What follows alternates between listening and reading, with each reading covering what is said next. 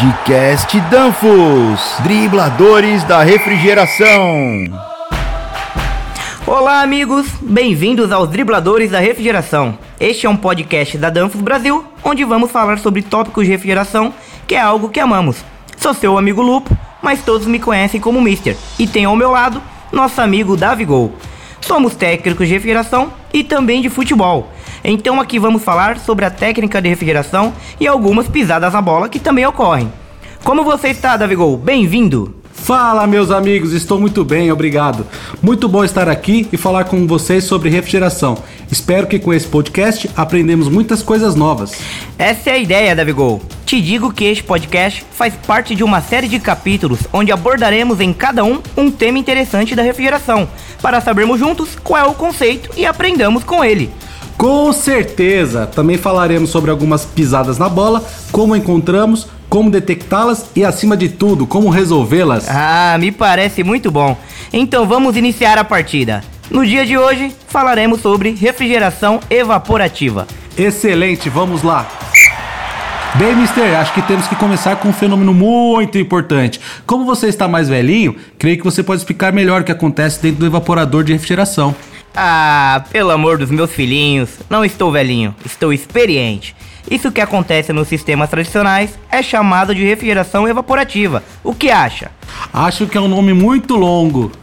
Sim, isso porque é um processo de refrigeração que usa a evaporação como princípio para absorver calor de um meio onde não queremos e deslocá-lo para outro meio onde não nos afeta. Parece muito interessante, mas vamos um pouco mais devagar. Calma aí, Mister, não se ache, vamos explicar melhor isso aí.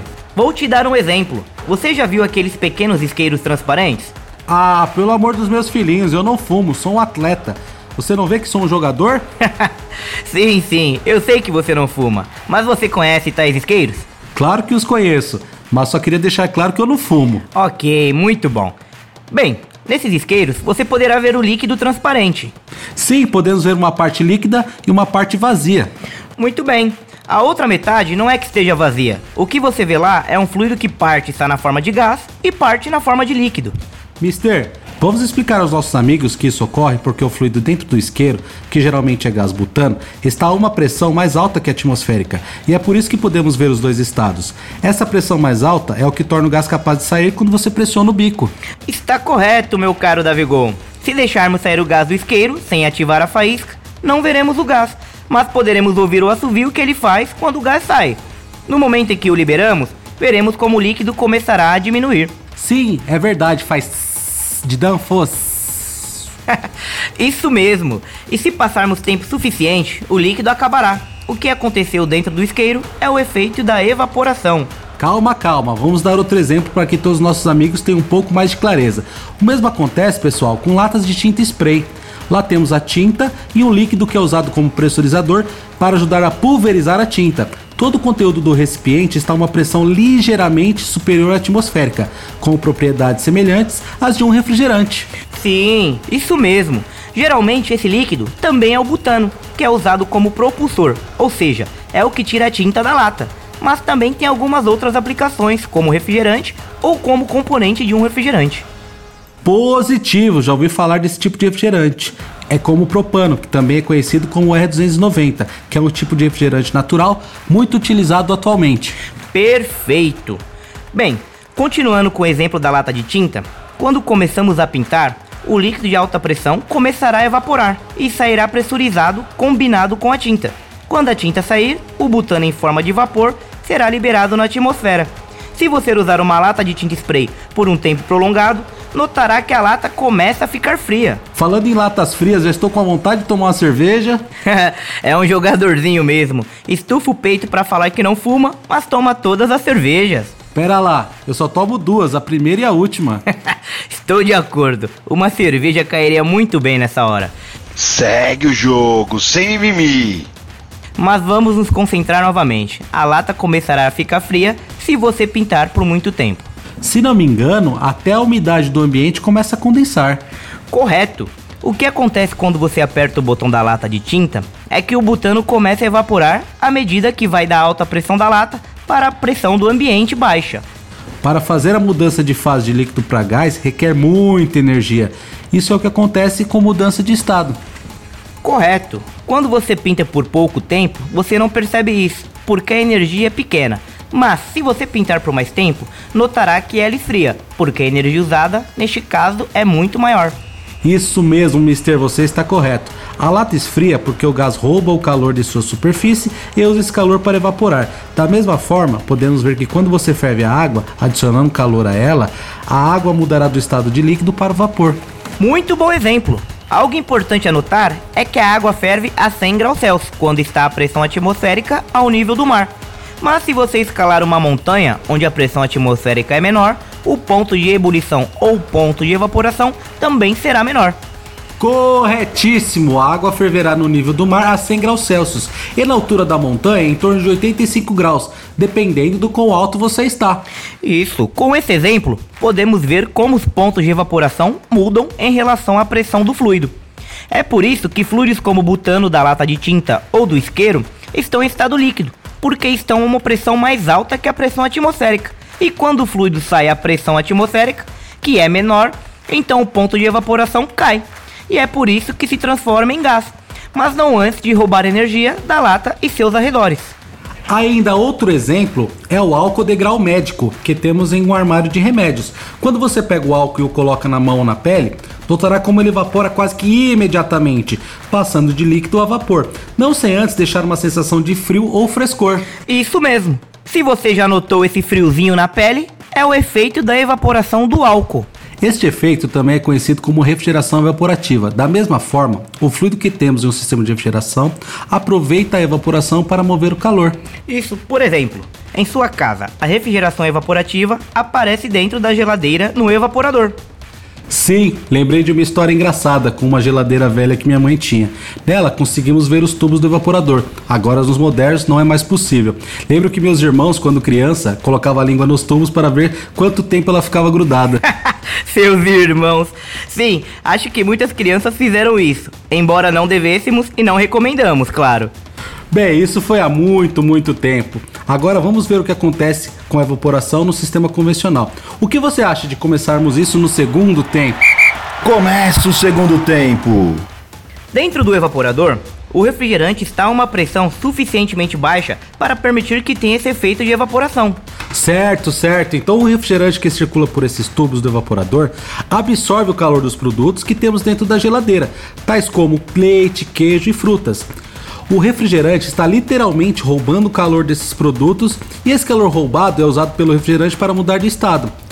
O refrigerante entra no circuito do evaporador na forma líquida e aproveita o calor roubado nos produtos que queremos resfriar e se transforma em vapor ao sair do evaporador. O evaporador faz parte do sistema de refrigeração e é um sistema de ciclo fechado. Então o refrigerante fica o tempo todo dentro da geladeira. Isso mesmo, meu amigo. Lembremos que o fluido refrigerante usado pelas geladeiras é um fluido especial e não vaza ao abrir a porta do refrigerador, conforme minha avó pensava. é verdade, meu caro Davigol. Os refrigerantes utilizados em sistema de refrigeração têm a característica de seus pontos de evaporação serem baixos, mesmo em pressões superiores à atmosférica. Esses pontos de evaporação podem estar abaixo de 0 graus centígrados. Quanto menor a pressão do refrigerante, menor será sua temperatura de evaporação. Isso permite que eles evaporem e roubem calor em baixas temperaturas. Lembremos que a pressão manométrica mais baixa que podemos ter é zero, quando é igual à pressão atmosférica. Temos também a escala de pressão absoluta, mas agora não vamos entrar nesse assunto. Isso é um assunto para um outro jogo. Portanto, em sistemas de refrigeração, temos o refrigerante pressurizado, mas sem chegar à pressão atmosférica. Isso mesmo. No evaporador, temos o circuito de tubulação por onde circula o refrigerante.